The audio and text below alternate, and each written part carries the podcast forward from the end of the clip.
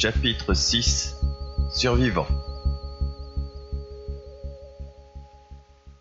Une fois cette affaire réglée, il me sembla que, même si les raisons ne manquaient pas vraiment, le groupe qui comptait 18 personnes en dehors de moi était particulièrement paumé. Les meurtres que je venais de commettre ne semblaient pas les affecter outre mesure. Des images fugaces passèrent dans mon esprit. Comme je le pensais, Patrick était un bourreau en second et le groupe était mené par Brian de façon tyrannique. Ce ne sont vraisemblablement pas les bonnes conditions pour changer de vie. Qu'est-ce qu'on va faire maintenant? murmura une fille d'une quinzaine d'années, aux yeux bleus fades et au visage terne. Vous comptiez réellement sur Brian pour vous sortir de là? répliquai-je. Il était le seul à vouloir prendre les choses en main, intervint Terence. La seule chose qu'il ait pris en main avant de me rencontrer, c'était une bouteille de bourbon millésimée. Je ne suis pas certain que ce soit le plus efficace pour vous permettre de survivre. Qu'est-ce que tu proposes, le tueur? Tu vas tous nous enterrer? Agressa une fille brune, un peu plus jeune. Je propose un vrai ravitaillement, quelques emplettes technologiques, des vêtements, des moyens de couchage, de quoi se battre aussi.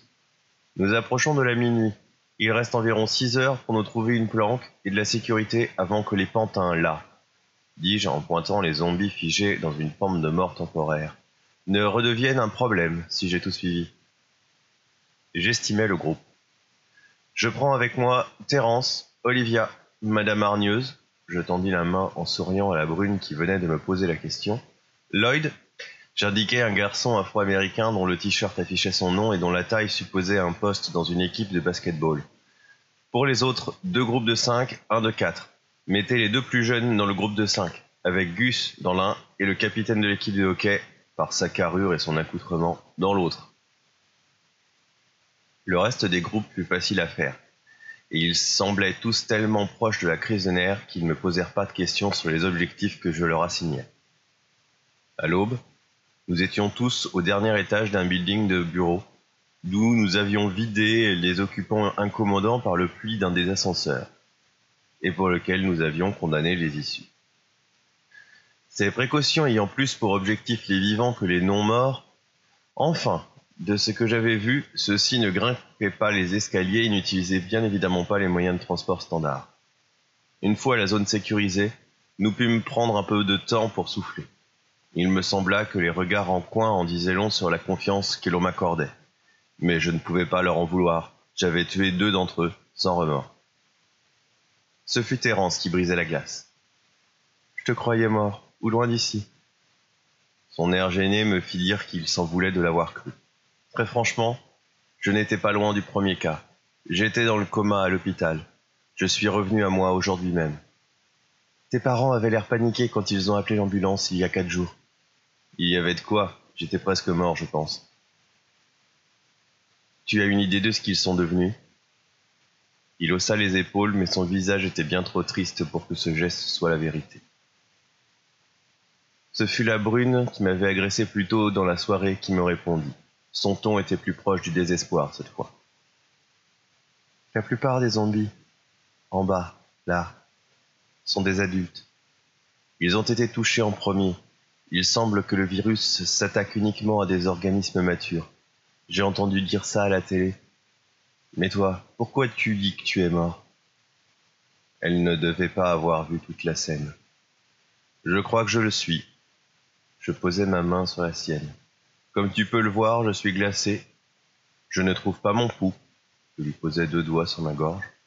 Et je ne respire naturellement qu'une fois par minute au plus. Je sais que je ne suis pas complètement mort et que je n'ai pas été transformé en zombie. Eux se putréfient. Pas moi, au contraire. J'ai tendance à régénérer à une vitesse incroyable. Mais je ne sais pas ce que je suis maintenant. Je passais sous silence l'épisode de la seringue. Pourquoi as-tu tué Brian et Patrick demanda-t-elle.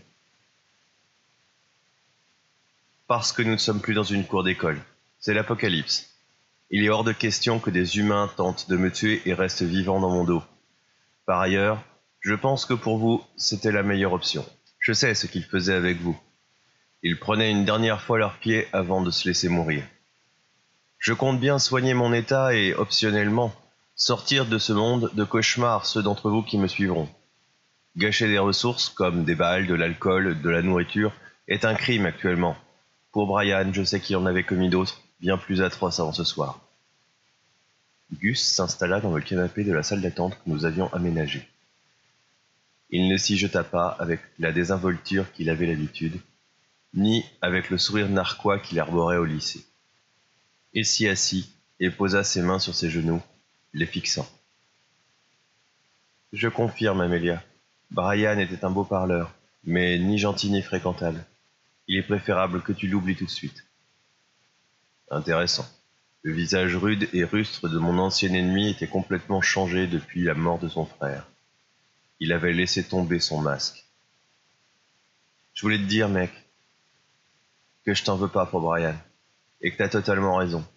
Il nous aurait tous tués, directement ou par inconscience. Il a déjà bien failli avec Terence. Je regardais le visage de celui-ci qui tourna la tête pour cacher ses hématomes. Dormez tous un peu, je vais faire le guet. J'ai comme l'impression que je n'ai plus besoin de sommeil non plus.